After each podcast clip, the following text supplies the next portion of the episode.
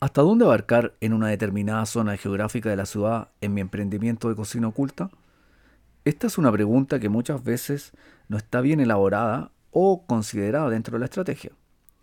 El dicho, el que mucho abarca, poco aprieta, es muy verdadero y es aplicable en estos casos. En nuestra pulsión inicial por querer crecer, tratamos de abarcar la mayor parte del segmento que nosotros deseamos en la ciudad y es ahí donde surgen problemas empezamos a fallar en los tiempos de respuesta, en las características de nuestro producto, por ejemplo, si son o requieren temperaturas determinadas o que se consuman dentro de un tiempo específico. O que por no darle importancia a las características del empaque, nos comienzan a dar fallas, y sobre todo en la gestión de la aplicación de comida, que sería la última milla, en que algunas veces comienzan los dimes y diretes por las entregas con atrasos, buscando responsables que finalmente el cliente no entiende y muchas veces desembocan en reclamos en redes sociales con las consecuencias que ya sabemos.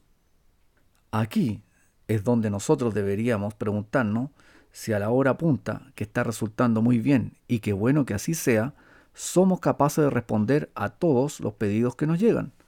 Entonces, estamos sacrificando calidad por tiempos de respuesta estamos llegando a un nivel en el cual hay que reconsiderar que si nosotros queremos que la experiencia de compra sea buena y queremos que el cliente vuelva, deberíamos tener toda la capacidad de producción, gestión óptima y claramente reestudiar el menú que estamos ofreciendo para lograr una mejor reputación y fidelización.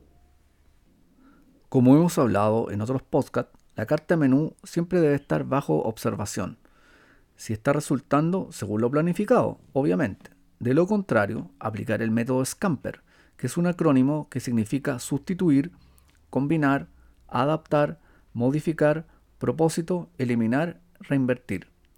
Esto ayuda a identificar los posibles errores y al corregirlos se obtendrían mejores resultados. También esto evita largas reuniones y predispone a la toma de acción. Y por otro lado, identificar si nuestros procesos de trabajo están bien concatenados o existe mucha improvisación. Si es así, entonces aplicar capacitación en tecnología y técnicas, ya que en muchos casos la falta de rigor y compromiso traen resultados pésimos.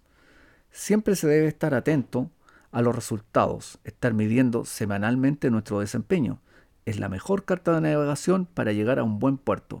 Y algo no menor, ver el negocio en el largo plazo, y reflexionar que si cubro muy bien la demanda en un sector de la ciudad, me permitirá crecer y colocar otra cocina en otro lugar que deseo, pero con la seguridad que no bajaré de calidad y los tiempos de respuesta continuarán siendo óptimos.